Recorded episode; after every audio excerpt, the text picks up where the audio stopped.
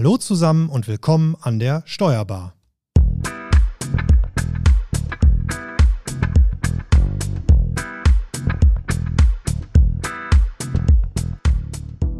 Wir sprechen heute über das Thema Seniorenberatung. Ja, und wir sind dazu heute wieder zu dritt unterwegs. Mit mir am Start sind meine Kollegin Franziska Boyong und mein Kollege Frank Hüsken. Hallo, ihr beiden. Hallo. Hallo. Mein Name ist Marco Hübner.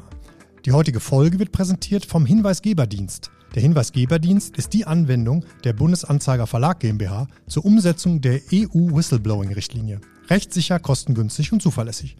Weitere Infos dazu findet ihr unter www.hinweisgeberportal.de. Ja, und wir nehmen heute in einer etwas technisch, äh, etwas wilderen Konstellation auf. Das heißt, Frank und ich, wir sind heute mal wieder zusammen in einem Raum im Verlag, in unserem kleineren Studio hier.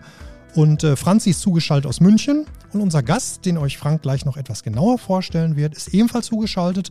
Und zwar aus Frankfurt. Wir hatten gerade auch schon ein bisschen Tonstocken hier. Wir hoffen jetzt, dass es einfach mal so gut weiterläuft. Ja, aber wie gewohnt, ähm, erstmal starten wir bei dir, Franzi. Hol uns doch bitte einmal ab. Worum geht es denn in der heutigen Episode jetzt genau, bitte?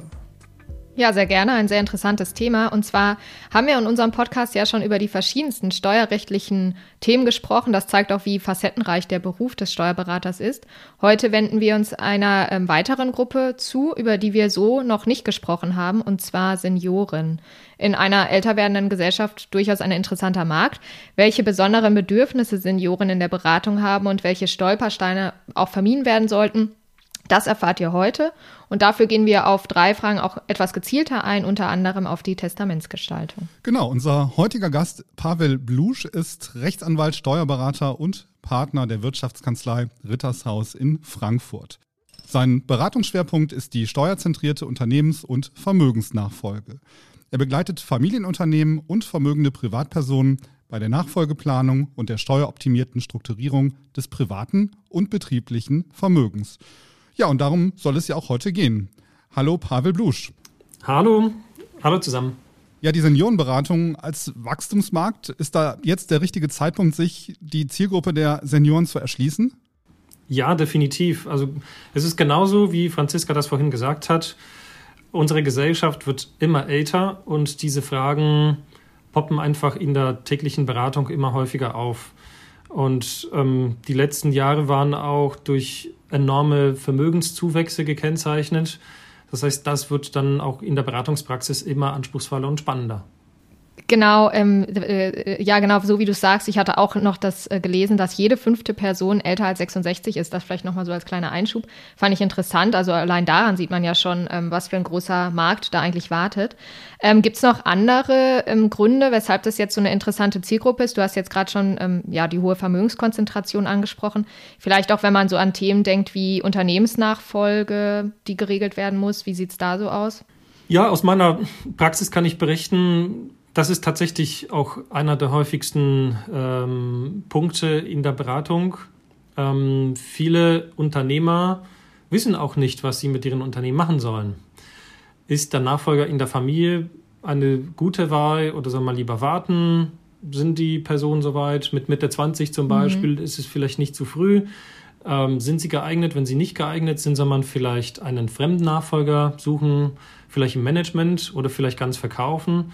Und deswegen ist diese Situation ziemlich anspruchsvoll für Unternehmer, weil sie nicht wissen, wie es dann weitergeht mit dem Unternehmen.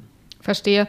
Und äh, was würdest du sagen, wie aufwendig diese Gruppe in der Beratung ist? Also das scheint ja schon so zu sein, dass es da schon sehr viele Themen auch gibt und dass man jetzt nicht sagen kann, okay, es gibt jetzt vielleicht ein, zwei Sonderthemen, sondern ne, sehr viele Themen, die da besprochen ähm, und angegangen werden müssen. Ist ja, das und das ist auf der einen Seite das Spannende, aber auch das Anspruchsvolle in der Beratung ähm, bei diesen Mandanten.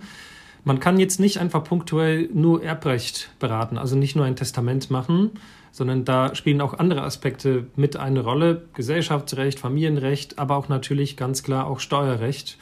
Und es gibt kaum Berater, die am Markt zumindest alle Rechtsgebiete wirklich allumfassend beherrschen können. Normalerweise geht der Mandant zu einem Notar, lässt sich ein Testament machen. Das ist aber, passt zum Gesellschaftsvertrag nicht und ist steuerlich vielleicht abwegig. Ähm, und das ist eben das Anspruchsvolle. Es gibt ganz viele Schnittstellen, die man berücksichtigen muss. Verstehe. Ähm, bevor wir jetzt vielleicht zu den gängigsten Fragen noch nachher gleich kommen, äh, beziehungsweise zu den drei Themen, die ich vorhin angesprochen habe, kommen.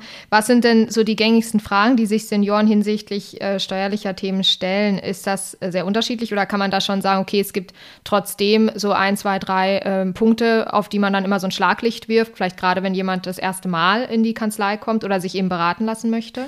Ja, die erste Frage ist, was wird das kosten? Mhm. Aber abgesehen von dieser Frage ähm, wollen natürlich viele einfach die Erbschaftssteuer sparen. Also wenn man sich einfach sein klassisches äh, Ehepaar vorstellt, äh, klar, haben gearbeitet, äh, Kinder großgezogen, vielleicht ein paar Immobilien gekauft, etwas liquides Vermögen. Und ähm, gerade bei den Immobilien haben wir in den letzten 10, 15, 20 Jahren gesehen, dass die Werte sehr stark gestiegen sind. Und häufig ist das liquide Vermögen einfach nicht ausreichend, um die Erbschaftssteuer zu bezahlen. Das heißt, sie machen sich dann Sorgen, was passiert eigentlich mit den Vermögenswerten, wenn sie mal nicht da sind? Also wie könnte man die Nachfolge so optimieren, äh, dass die Erbschaftssteuerlast tragbar ist für die kommende Generation? Also das, sind, das wäre eigentlich so eine klassische Fragestellung, wie kann ich die Erbschaftssteuer tragbarer machen? Also nicht komplett vermeiden. Die meisten sehen das schon ein, dass die Erbschaftssteuer einen sinnvollen Beitrag zur Gesellschaft leistet aber sie haben dann häufig Existenzängste. Und welche Herangehensweise gibt es da so? Also das ist jetzt wahrscheinlich auch sehr vielschichtig, aber wenn du sagst, dass das so ein Thema ist, mit dem sich dann viele beschäftigen, was, wie berätst du dann oder wie, was, was kann man da tun? Also ein guter Ausgangspunkt ist, dass man den Mandanten bittet, sich in den Sarg zu legen und dann okay. simulieren wir einfach seinen Tod. Also wie ist jetzt die Vermögensstruktur? Was sind eigentlich, äh, was gibt es da für Vermögensgegenstände? Und wenn er jetzt morgen tatsächlich stirbt, ähm, was bewegt sich da? Also was sind da jetzt die Folgen? Natürlich rein operativ, wenn wir über Unternehmen sprechen, was passiert rechtlich gesehen? Sind die kommenden Generationen überhaupt nachfolgeberechtigt? Und was passiert steuerlich? Also über welche Hausnummer sprechen wir? Ist das vielleicht überschaubar? Ähm, sodass liquides Vermögen ausreichend vorhanden ist, oder ist das tatsächlich ein großes Thema? Also erstmal Problembewusstsein schaffen, erstmal mit dem Kunden gemeinsam eruieren, ja, es, er hat einen schmutzigen Teppich, bevor wir über den Staubsauger sprechen. Ähm, Gibt es denn noch andere besondere Bedürfnisse, nenne ich es jetzt mal, die Senioren in der Steuerberatung haben? Also in der Vorbereitung ähm, bin ich über Themen gestolpert oder auf Themen gekommen, äh, an die ich jetzt vielleicht nicht sofort gedacht hätte. Eben gut, Erbfolge haben wir jetzt schon angesprochen, aber auch sowas wie Vorsorgethemen oder auch Themen zur Pflege, noch bevor sich eben der Mandant in den Sarg legt, äh, ist auch sowas ja erstmal interessant für den, richtig? Ja, in der Tat. Also Schlaganfall simulieren wir auch. Ähm, da ist man nicht tot, aber nicht wirklich lebendig. Und das mhm. ist genau diese Zwischenstufe. Die kann vielleicht eine Woche dauern, die kann aber auch 15 Jahre dauern. Und das ist im Rahmen eines Finanzplans auch genauso zu berücksichtigen. Reicht das Vermögen aus, sodass der Mandant auch 15 Jahre im Koma oder in einem Pflegeheim auch leben kann? Das heißt, aber das ist natürlich nur ein Beispiel. Der Oberbegriff wäre die finanzielle Versorgung. Und das führt zu einem Dilemma bei den meisten Senioren. Auf der einen Seite wollen sie eigentlich nichts schenken.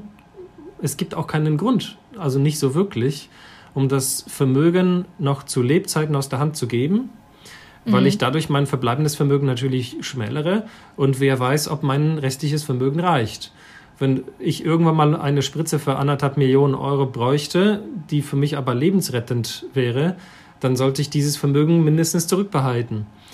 Ähm, und das führt zu einem Dilemma. Wenn ich das Vermögen behalte, dann ist die erbschaftssteuerliche Situation nachteilig, dann wird alles auf einmal vererbt wenn ich das aber aus der Hand gebe, gehe ich das Risiko ein, dass mein verbleibendes Vermögen vielleicht nicht reicht. Und noch das zweite Risiko ist, ähm, was macht eigentlich der Beschenkte mit diesem Vermögen? Hm, kauft mhm. er sich einen Lamborghini am nächsten Tag, äh, verbraucht das für, für, seine, für seinen Lebensstandard ähm, und meistens sind die Mandanten eher ziemlich bescheiden, bodenständig und wollen das Vermögen eher zusammenhalten und nicht nach links und rechts ausgeben. Ich würde den Senioren Pavel gerne nochmal aus dem Sack rausholen und ähm, würde gerne nochmal auf das Thema ähm, ja, Vorsorgevollmachten, du hast eben das Thema Schlaganfall genannt, ähm, eingehen. Was passiert denn? Dann berat, berätst du auch in, in diese Richtung, weil das kann ja durchaus ähm, auch passieren, dass man sagt, ich bin mal für eine gewisse Zeit äh, ausgenockt und da muss es dann entsprechende Vollmachten geben. Wie wird dann mit dem Vermögen umgegangen? Wer kommt dran? Das sind doch vermutlich, vermutlich auch Ängste und Sorgen, die die Senioren haben, die zu dir kommen, oder? Ja, auch völlig berechtigte Sorgen. Was passiert, wenn ich keine Vollmacht ähm, hinterlasse? Und ähm, solange ich selber dazu in der Lage bin, alle Erklärungen wirksam für mich abzugeben, dann gibt es natürlich kein Problem. Wenn ich das aber irgendwann mal nicht mehr kann, dann stellt sich die Frage, wer dann?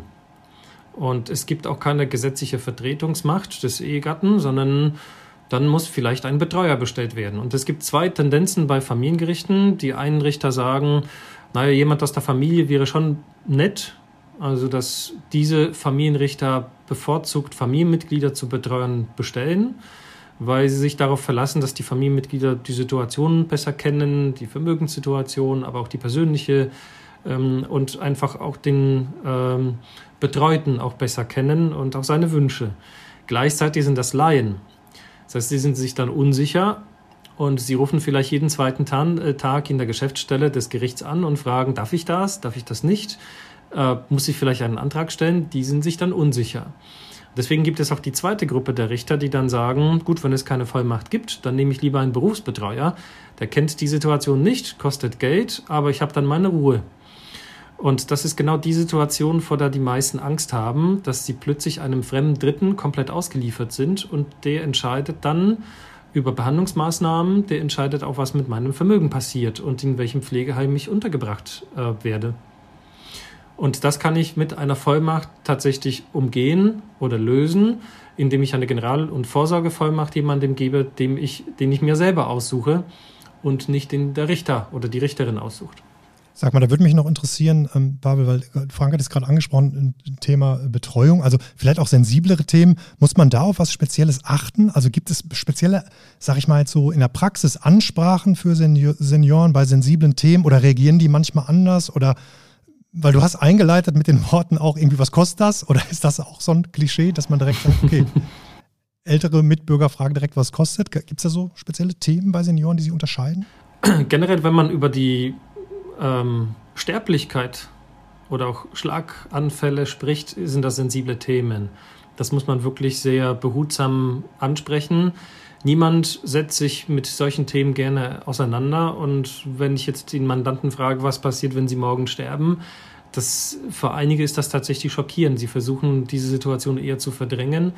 Und äh, wenn man ähm, diese Hilflosigkeit in, ähm, in einem Komafall zum Beispiel auch simuliert, das muss man natürlich auch sehr behutsam angehen. Und ähm, also generell braucht man da ziemlich viel äh, ähm, einfach Empathie, um mit Mandanten darüber sprechen zu können. Aber Kosten gehören sicherlich auch dazu. Dann auch der Wunsch nach Kontrolle. Ähm, wir haben über diese, ähm, ja, diese Handlungsunfähigkeit gesprochen. Da hat man auch das Gefühl der, äh, Kontroll, äh, des Kontrollverlustes. Äh, ich kontrolliere mein Leben nicht mehr selber, sondern ich bin ähm, auf andere angewiesen. Und das Gleiche gilt, wenn ich auch Vermögen aus der Hand gebe, verschenke dann kann der Beschenkte damit machen, was er oder sie will. Und dann habe ich auch keinen Einfluss darauf. Das heißt, das ist häufig die Frage, wie kann ich, obwohl ich etwas verschenke, trotzdem die Kontrolle behalten kann. Hast du dann, hast du die Erfahrung, dass wenn ein Mandant bei dir war, dass er erstmal mit Hausaufgaben zurück zu seiner Familie geht und erstmal intern mit seiner Familie darüber spricht und das dort auch thematisiert, weil die Familie ja, du hast eben auch das Thema angesprochen, wer dann letztlich der Betreuer ist in einer solchen Situation. Das muss ja, da muss die Familie ja eingebunden sein in solche Prozesse. Stellst du fest, dass dann plötzlich ja, so ein Aha-Erlebnis da ist dass, dass deine Mandanten sagen, okay, da muss ich jetzt doch nochmal meine Familie ins Boot holen? Ja, in der Tat. Also das empfehlen wir auch regelmäßig, dass die ähm, wichtigsten Familienmitglieder mit eingebunden werden. Ähm, die Kinder kommen aber nach meiner Erfahrung etwas später ins Spiel. Meistens äh, machen das die Mandanten, also das, das Ehepaar äh, aus unserem äh, Eingangsbeispiel, ähm, machen das untereinander aus. Das ist die Frage, wie viel Vermögen brauche ich erstmal selber für mich, um finanziell versorgt zu sein? Wie viel Vermögen braucht der andere Ehegatte, wenn ich versterbe, ist seine oder ihre finanzielle Versorgung auch sichergestellt. ähm, wie definiere ich meine Schmerzgrenze? Wie viel kann ich weggeben, ohne meine eigene finanzielle Absicherung auch im Notfall zu gefährden? Und dann, wer wird dann Erbe? Manchmal tauchen da plötzlich Kinder aus anderen Beziehungen auf, also Patchwork-Situationen. Äh, wie geht man mit solchen Themen um? Manchmal spricht man auch etwas vertraulicher mit Mandanten. Da gibt es vielleicht Kinder, von denen niemand etwas weiß. ja, was es nicht alles gibt. Da lacht Franziska. Das stimmt. ja, es ist halt spannend. Also, wie gesagt, bei der Vorbereitung ähm, ist es ja oft so, dass man sich erst, dass ich mich erstmal ein bisschen einlesen muss. Aber äh, ja, da kommen schon ganz schön viele Themen zusammen, äh, wo ich jetzt gar nicht so gedacht hätte, dass die ja auf jeden Fall eine Rolle spielen, gerade wenn man eben äh, schon älter ist oder ein Arbeitsleben hinter sich hat. Ähm, ich würde jetzt gerne mal auf diese drei Themen oder diese drei Fragen eingehen, äh, über die ich anfangs gesprochen habe. Ähm, und zwar gerne mit der dritten auf meinem Zettel. Äh, eigentlich die dritte, aber weil du da schon ein bisschen was zu gesagt hast. Äh, Schenkungen an Kinder, da bist du ja gerade schon eingegangen, drauf eingegangen, dass da das häufigste Thema ist, dass ähm, die Mandanten nicht die komplette Kontrolle abgeben wollen über ihr Vermögen zum Beispiel. Ne? Ähm, welche Möglichkeiten gibt es denn da jetzt alternativ, beziehungsweise wie geht man da jetzt in der Beratung vor? Ähm, was kann man denen anbieten? Die erste oder die Vorfrage ist, braucht man Kontrolle? Und welche Kontrolle braucht man? Ähm, wenn wir an einen Großvater denken, der seinen Enkelkindern vielleicht 200.000 Euro schenken will und die Kinder sind drei, fünf und sieben, ähm, dann denkt er an die Kontrolle vielleicht noch nicht. Und das ist ein häufiger Fehler in der Praxis, äh, dass der Opa nicht an die Zukunft denkt, dass die Kinder irgendwann mal 17, 18 werden und dann vielleicht ganz anders ticken als jetzt mit 3, 5 und 7. Das ist ein ziemlich niedliches Alter, vielleicht abgesehen von dem dritten Lebensjahr, das ist ziemlich anspruchsvoll, aber 5, 7, 9, da ist jetzt wiederum die Entspannung vor der Pubertät. Aber nach, nach der Pubertät kann sein, dass sich die Prioritäten im Leben des Kindes oder des jungen Erwachsenen, äh, Erwachsenen auch verschieben. Und da taucht die Frage auf, wie kann ich das sichern? Und das sollte man rechtzeitig ähm, umsetzen, zum Beispiel indem man eine Lebensversicherung nutzt oder vielleicht einen Familienpool, eine Familiengesellschaft. Die kann ich verschenken, aber ich bleibe an der Gesellschaft noch beteiligt. Und die Struktur einer Familiengesellschaft ist auch perfekt geeignet auch für Kinder auch wenn sie volljährig sind, äh, kann ich Anteile an der KG oder einer GBR äh, verschenken. Solange ich aber an der Gesellschaft beteiligt bleibe, behalte ich die Kontrolle. Spannend. Wie ähm, oft kommt dieses Thema so vor? Ist es schon eins so der, der häufigsten? Also ich kann mir vorstellen, Testamentsgestaltung, kommen wir ja gleich zu, ist wahrscheinlich das häufigste, oder? Oder täuscht das? Mit der Kontrolle kommt das so gut wie in jedem Gespräch vor. Interessant. Das ist einfach ja. die Angst, was die kommenden Generationen mit dem Geld machen. Also es gibt auch spannende Studien ähm, zu Käufern von Luxusprodukten. Und da sieht man, dass das Geld bei Erben deutlich lockerer sitzt als bei Personen, die das Geld selber erwirtschaftet, erarbeitet hm. haben. Und deswegen ist das schon, ähm, auch die kommenden Generationen ticken auch etwas anders. Man sieht auch Mandanten, die vielleicht 300 Millionen Vermögen haben und mit so einem klapprigen Opel Corsa vorbeikommen und den flicken sie eher, als sich ein neues Auto zu kaufen. Sie haben dann Bedenken, Geld für sich auszugeben. Und die andere Generation hat dann wiederum andere äh, Vorstellungen. Und da prallen natürlich auch Welten oder Generationen aufeinander. Deswegen kommt das so gut wie in jedem Gespräch vor. Das ist ja ein spannendes Thema, Marco. Ich muss dich mal fragen, wie würdest du das denn regeln? Also mir, wenn ich, wenn ich jetzt ähm, Geld vererbe an meine nicht vorhandenen Kinder, dann wäre mir eigentlich relativ egal, was die damit machen, weil ich bin danach ja nicht mehr da. Und ich finde, das muss dann ja jeder so für sich entscheiden. Wäre dir das wichtig, dass du dann über den Tod hinaus noch die Kontrolle hast? Hm, ja, ich glaube, mir wäre das schon wichtig, muss ich auch sagen. Ich bin ja auch in so einer Situation, wo ich halt zwei Kinder habe, die sind äh, 14 und 7. Und äh, da natürlich macht man sich genau diese Gedanken, die Herr Pavel jetzt gesagt hat. Ähm, Finde ich auch ziemlich gut, ähm, weil ich kenne mich ja auch selber, ja, wenn ich mit 18 Jahren einen großen Geldbetrag bekommen hätte, was hättest du damit gemacht, Marco? hätte ich damit vielleicht einen äh, Dreier BMW gekauft, damals keine Ahnung, aber auf jeden Fall oder irgendein anderes schnelles Auto. Ähm, auf jeden Fall ähm, wäre ich da auch nicht umsichtig mit umgegangen. Und deswegen wäre es mir schon äh, ein Anliegen, das irgendwie gut zu regeln. Das wäre nämlich jetzt meine nächste Frage gewesen, weil du hast ge gesagt, diese, wie hieß sie, wie war das Modell? Familiengesellschaft? Ähm, ist das ja, genau. ein gängiges Modell? Also ich habe das noch nie gehört. Ist das, wird das benutzt viel? Also zumindest bei uns in der Praxis wird das extrem häufig eingesetzt, weil das natürlich ein super flexibles Modell ist. Das mit dem Sportwagen, das kommt sehr häufig, aber was meine größere Sorge wäre, Also mit seinem Sportwagen hat man natürlich Spaß und man kann sich gegebenenfalls auch selber gefährden, wenn man ähm, dem Auto nicht gewachsen ist. Ähm, aber an sich einen richtig großen finanziellen Schaden kann man da nicht anrichten. Was äh, aus meiner Sicht eher die Sorge ist, da können wir uns alle selber fragen, würden wir unsere 40, 50, 60, 70 Stunden Wochen immer noch ähm, so leisten, wenn wir auf dem Konto 50 Millionen hätten und das wirtschaftlich gar nicht müssten. Und das ist, wenn jetzt jemand 18, 19, 20 ist, kann sein, dass ähm, durch dieses Vermögen äh, die kommenden Generationen ihre Motivation verlieren, wirklich auch hungrig zu sein, wirklich diesen Biss zu haben, um wirklich selber etwas zu leisten. Natürlich Geld ermutigt, äh, schafft eine gewisse Grundlage, ähm, kann aber gleichzeitig auch demotivieren. Hm? Geld korrumpiert. Ja, das, das stimmt natürlich, ähm, wobei dieses Thema ähm, natürlich dann zum Tragen kommt, wenn es sich um so große Geldsummen handelt, wie du gerade sagst. Und weil äh, Frank und Marco jetzt gerade darüber gesprochen haben, wie, wie das bei denen wäre. Also aus der anderen Perspektive jetzt, äh, ich habe jetzt noch keine großen Summen geerbt oder so, aber natürlich von meinem Opa schon mal das, den einen oder anderen Betrag auch zum Abi bekommen. Und ich finde, das ist halt auch voll die Typsache, ne? Weil bei mir war es so, ich hab, bin halt da echt äh, der sparsame Typ. Und erstmal schauen, was ich damit mache. Da überlege ich mir was und ach, das packe ich erstmal zur Seite.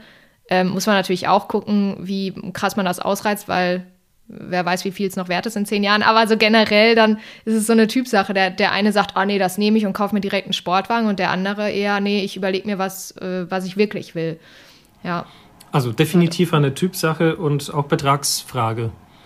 Also ja. sicherlich, wenn man 10.000, 20.000 Euro geschenkt bekommt, das ähm, führt noch nicht zu einer kompletten Änderung der Lebensumstände. Wenn das 20 genau. Millionen sind, dann bekomme ich jedes Jahr genug Erträge, dass ich mir jedes Jahr einen neuen äh, Sportwagen kaufen kann. Mhm. Und vielleicht kann ich da ähm, auch mich selber auch gefährden, nicht nur mit dem Sportwagen, sondern auch dadurch, dass ich einfach nichts weiter mache, als einfach nur zu feiern. Solche mhm. Kinder von unseren Mandanten haben wir auch, dass sie mhm. einfach eher an die Hand ähm, genommen werden müssen und erstmal herangeführt werden müssen. Das, mhm. ist, das ist eine völlig andere Verantwortung. Wie gehe ich mit dem Vermögen um? Sonst kommen natürlich auch äh, irgendwelche Leute um die Ecke und versuchen, alles Mögliche aufzuschwatzen. Und dann ist ruckzuck das Vermögen weg. Das kennt man auch von den Umfragen bei oder Statistiken bei Profisportlern, ähm, wenn sie die Karriere aufgegeben haben, dass das Vermögen ruckzuck wieder weg ist. Also da muss man auf jeden Fall die, an diese Verantwortung herangeführt werden. Das wäre ein Modell für uns, Frank, oder? Von der Dividende leben so? ja, wir, wir, arbeiten daran, genau. es gibt ja noch das Modell der, der, der Stiftung, Pavel. Kannst du dazu nochmal was sagen, dass das Vermögen dann in der Stiftung ähm, untergebracht wird? Da gibt es dann ja auch, kann man ja auch Regeln aufstellen. In der Tat, Familienstiftungen sind bei uns auch extrem beliebt. Häufig denkt man bei einer Familienstiftung an irgendeine Struktur, die sehr unflexibel ist, dass man eine Stiftungsaufsicht hat, dass man das Vermögen nicht mehr rankommt. Das ist lange nicht mehr so. Wir gründen meistens Hybridstiftungen, sodass man an das Vermögen ran kann, aber auch nicht muss. Ähm, der Charme einer solchen Familienstiftung besteht darin, dass ich zumindest eine gewisse Kriegskasse in dieser Stiftung bündeln kann. Und die Stiftung kann dann das Vermögen zusammenhalten. Das ist häufig auch der Wunsch von vielen äh, vermögenden Familien in Deutschland, ähm, dass ähm, man nicht mit jeder Vererbung das Vermögen halbiert, wenn man zwei Kinder hat und die haben auch wiederum zwei Kinder, sondern dass das Vermögen in irgendeiner Struktur zusammengehalten wird, ähm, um einfach die kommenden Generationen zumindest abzusichern. Natürlich nicht das ganze Vermögen, sondern einen gewissen Teil, zum Beispiel Unternehmen oder vielleicht Immobilienvermögen in solchen Stiftungen äh, zu bündeln ähm, um eben diese Streitigkeiten zu vermeiden oder Berücksichtigung bei irgendwelchen Pflichtheitsansprüchen, Pflichtheitsergänzungsansprüchen äh, oder in Scheidungsfällen zum Beispiel. Da kann das Vermögen auch ziemlich schnell weg sein und eine Familienstiftung ist ein legitimes Mittel, um das zu verhindern. Ähm, ein Thema, auf das ich jetzt gern eingehen würde, äh, da, weil das jetzt ganz gut zu diesem Teil passt. Ähm, das eigentlich erste Thema äh, Testamentsgestaltung, das ist ja jetzt auch sehr vielschichtig und äh, ja, wir können das jetzt natürlich nicht im Detail besprechen, aber was würdest du sagen, wie eine optimale Testamentsgestaltung aussieht, beziehungsweise äh, welche Fehler äh, oft gemacht werden oder wo, womit jetzt erstmal der Mandant äh, reinkommt in die Kanzlei und hinterher feststellt, oh, so ist vielleicht doch nicht so perfekt? Ja, also das optimale Testament ist ein solches, das zu den Wünschen des Mandanten passt und steuerlich optimal ist und rechtlich geht. Das ist natürlich erstmal zu, zu allgemein. Aber ich muss sagen, unabhängig vom Vermögen, das können wirklich äh, Otto Normalverbraucher sein, das können mhm. aber auch sehr, sehr vermögende Privatpersonen sein. Die allermeisten kommen mit einem Klassiker zu uns und das ist das sogenannte Berliner Testament. Und wenn man googelt, Ehegatten, Testament, da kommt sofort Berliner Testament raus. Und ähm, ja. dieses Berliner Testament besagt eigentlich etwas, was menschlich nachvollziehbar ist, dass die Ehegatten sich erstmal wechselseitig zu Alleinerben einsetzen. Und wenn der ähm, überlebende Ehegatte irgendwann mal selber stirbt, dass das Vermögen an die gemeinsamen Kinder weiter vererbt wird. Das ist nachvollziehbar. Man muss aber bedenken, dass das Berliner Testament ähm, für einen ganz speziellen Fall entwickelt wurde. Das heißt, wir haben ein Familienheim und ein kleines Konto. Das passt definitiv. Dann brauche ich tatsächlich das gesamte Vermögen, um den Ehegatten zu versorgen. Aber wenn wir jetzt, um wirklich ein krasses Beispiel zu bilden, 100 Millionen habe, dann macht das keinen Sinn, 100 Millionen zweimal mhm. zu vererben. Also einmal 100 Millionen an den Ehegatten und dann 100 Millionen danach nochmal an die Kinder. 100 Millionen sind viel zu viel, als dass äh, wir das Vermögen wirklich komplett zur finanziellen Absicherung des Überlebenden bräuchten. Es wird aber trotzdem steuerlich zweimal veranlagt, äh, weil wir zwei Todesfälle haben. Und das mhm. ist der absolute Klassiker. Und das liegt einfach an diesen Schnittstellen, über die wir am Anfang gesprochen haben. Wenn man zu einem Notar geht und dann fragt, was wäre jetzt das optimale Testament, da kommt immer ein Berliner Testament dabei raus, wenn man steuerliche Seite komplett ausblendet. Welche Aufteilung würde denn dann mehr Sinn machen oder was, ähm, was sind denn jetzt deiner Meinung nach die, ja, wie, wie sollte man das Thema eher angehen? Also wie man das dann letztendlich strickt, da gibt es auch kein richtig oder falsch. Also am Ende soll das Ergebnis so sein, dass wir nicht 100 Millionen nur auf eine Person übertragen. Also es ist schon sinnvoll, das zu verteilen, ob wir jetzt den überlebenden Ehegatten zum Erben machen und über Vermächtnisse zugunsten der Kinder jetzt nicht nur die Freibeträge, sondern auch deutlich mehr, weil ähm, auch ähm, berücksichtigen. Äh, die Freibeträge werden häufig auch eingesetzt, aber das mildert das Problem nicht.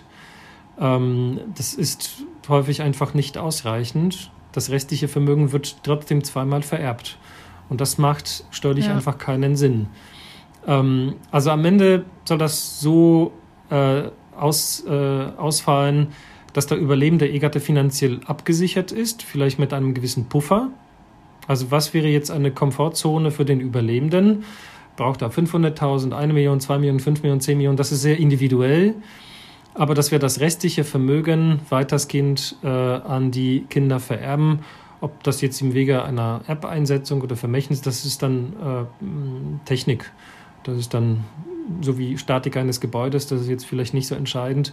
Aber der Grundgedanke ist, einfach den Überlebenden zu versorgen, aber nicht äh, überversorgen. Ja, verstehe. Ja, interessant. Also auch sehr individuell natürlich und kommt auch da wieder darauf an, wie viel Vermögen da vorherrscht in, in einer Ehe oder in einer Familie. Aber ja, da gibt es jetzt eben nicht das, was man sagen könnte, so und so muss es gemacht werden und dann passt es für jeden. Ne? Also das muss man sich immer äh, von Fall zu Fall wahrscheinlich ansehen. Ja, korrekt. Genau. Äh, das dritte Thema, unerkannte Zuwendungen zwischen Ehegatten. Und zwar geht es da ja um ein Thema, was ähm, ja, da herrscht häufig erstmal ein Missverständnis vor, äh, welches aber auch verhängnisvolle Folgen haben kann. Vielleicht kannst du das erstmal so ein bisschen äh, ausführen, welche Ausgangslage es gibt und wozu das führen könnte. Ja, das wäre spannend, jetzt den Ball an euch zurückzuspielen. Ähm, Wie wir es verstanden haben, meinst du? Ähm, nein, was zwischen Ehegatten gilt, wenn man einfach heiratet. Also das ist echt spannend, wenn man zum Beispiel so einen Fonds kauft für 20.000 Euro, dann bekommt man 300 Seiten zugeschickt mit Hinweisen auf alle Risiken und was kann da passieren und Krieg und Währungsschwankungen. Aber wenn man heiratet, bekommt man gar nichts. Da kriegt man vielleicht ähm, Reis entgegengeschmissen und vielleicht ein paar Blumen. Aber so Informationen, was sich dann rechtlich und steuerlich bei, bei uns verändert, da bekommen wir keinerlei Informationen. Und jetzt der Ball an euch zurück. Was denkt ihr, was passiert eigentlich? Wem gehört das Vermögen, das man während der Ehe ähm, dazu erwirbt? Jetzt erstmal so ein Klassiker. Ehefrau bleibt zu Hause, kümmert sich um die Kinder und Mann geht arbeiten. Also wirklich um bei dem äh, traditionellen Rollenbild zu bleiben. Da würden die meisten Ehegatten sagen, das ist eine klassische Rollenverteilung und jeder erbringt einen, eine Leistung oder einen Beitrag. Es gibt ja so diesen klassischen Begriff der Gütergemeinschaft. Ne? Und dann vermutet man zunächst mal, dass ähm, es beiden gehört. Wären wir in Südafrika, hättest du recht. da ist tatsächlich die Gütergemeinschaft der Güterstand, der nach Gesetz geht, aber gerade in Deutschland nicht. Wir haben keine Gütergemeinschaft. Aber genau mit dieser Vorstellung kommen viele Senioren, weil sie, und die fahren aus allen Wolken, wenn wir ihnen sagen, nein, sie haben komplett separate Vermögensmassen. Wenn diese 100 Geldeinheiten nur von dem Ehemann verdient wurden, dann dürfen sie nicht auf einem gemeinschaftlichen Konto sein. Dann gehören die 100 Geldeinheiten ausschließlich dem Mann. Wenn die Frau nichts verdient hat, dann eben nicht. Ne? Keine Hände, keine Schokolade. So einfach ist die Denkweise des deutschen Gesetzgebers. Wenn man nichts verdient hat, darf man am Ende nichts haben. Das klingt ja sehr nüchtern und sachlich und ja, und irgendwie nicht so nach Vertrauen. Ne? Also vollkommen menschlich nachvollziehbar, natürlich, wenn man unterschiedliche Beiträge leistet und äh, unterschiedliche Funktionen in der Ehe oder in der Familie wahrnimmt, dass man trotzdem das äh, erwirtschaftete Vermögen als ein gemeinsames Vermögen ansieht. Ähm, aber das ist eben das Problem, dass der Gesetzgeber das ganz anders sieht.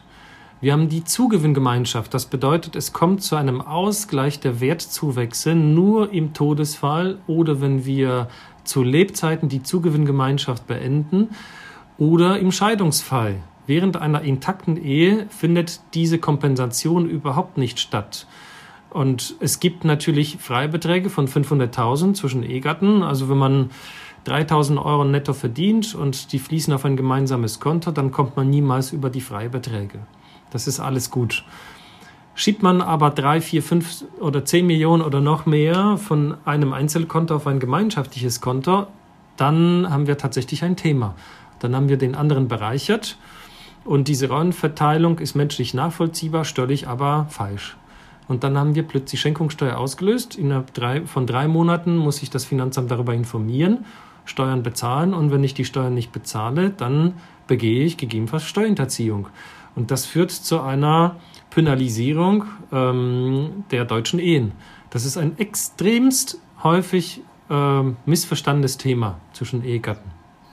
Super interessant. Ich glaube, dass das ganz, ganz viele nicht wissen. Klar, dass das natürlich dann bei Senioren nochmal aufkommt, wenn man so seine Verhältnisse vielleicht klären will oder sich denkt, jetzt ist mal ein Zeitpunkt. Aber ähm, wie du schon sagst, viele kommen da gar nicht hin. Aber trotzdem, auch die, die hinkommen, ich glaube, dass das viele gar nicht wissen in diesem, äh, in, in, diesem Ausmaß und mit dieser Kriminalisierung, wie du es gerade ja, genannt hast. Und ich würde schätzen, vielleicht so 70, 80 Prozent meiner Mandanten sind von der Gütergemeinschaft überzeugt dass es genau der Güterstand ist, der herrscht in Deutschland. Und sie wissen nicht, dass die Zugewinngemeinschaft eigentlich von separaten Vermögensmassen ausgeht.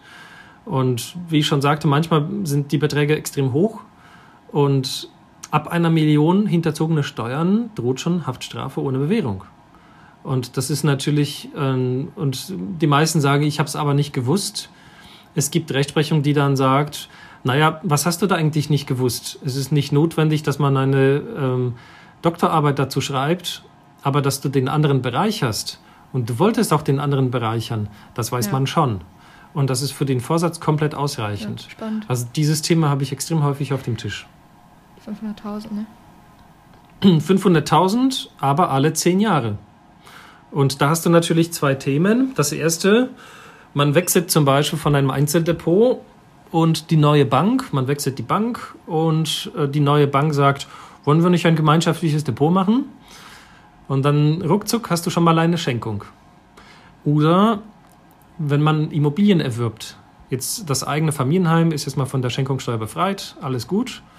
Auch da gibt es manchmal im Detail Probleme, aber was ist mit Mietobjekten oder Ferienobjekten? Zum Beispiel eine Immobilie auf Sylt. Soll ich das alleine kaufen? Dann kriege ich Ärger zu Hause kaufen wir das gemeinsam, dann kriege ich Ärger beim Finanzamt.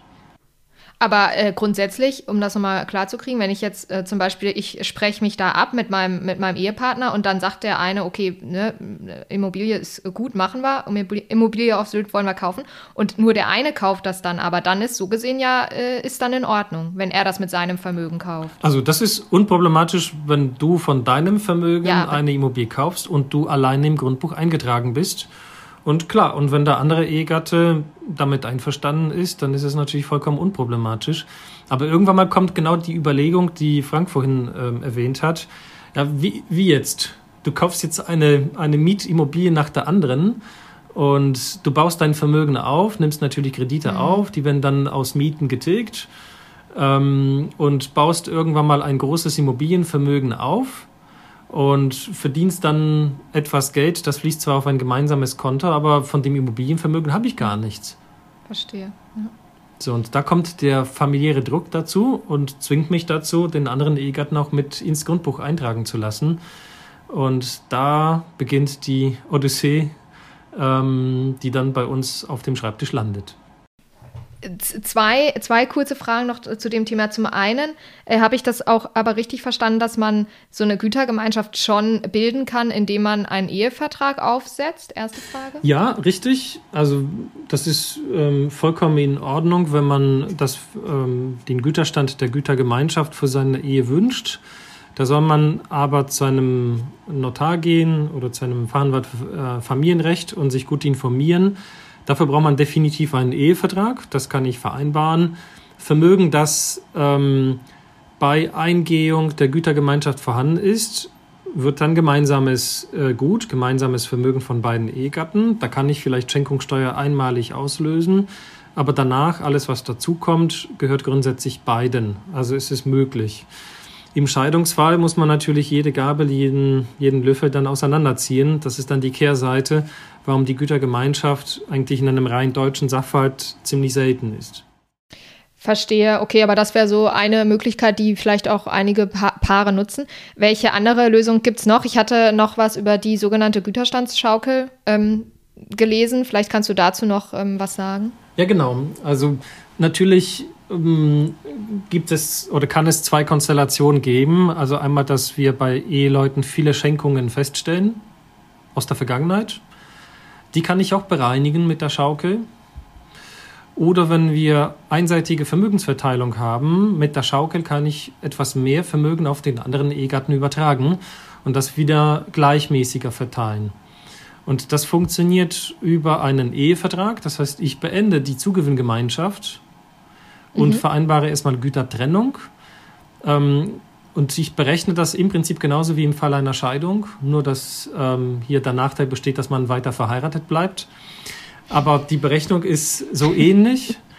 Ähm, und ich habe das selber in der Hand. Das heißt, ich kann dann überlegen, muss ich wirklich die Hälfte abgeben oder vielleicht weniger?